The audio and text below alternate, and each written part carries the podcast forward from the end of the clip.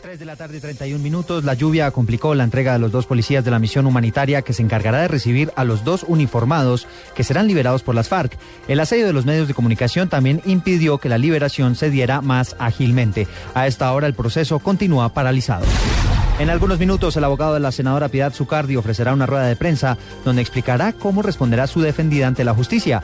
Se estima que en los próximos días ella viaje a Panamá, donde se encuentra actualmente, para presentarse voluntariamente a la justicia colombiana.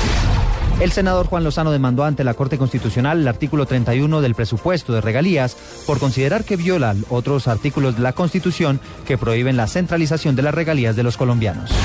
El líder opositor venezolano Enrique Capriles acusó de nuevo al gobierno de mentir sobre el estado de salud del presidente Hugo Chávez, hospitalizado en Cuba desde hace más de dos meses. Tres de la tarde, 32 minutos, sigan con el blog deportivo.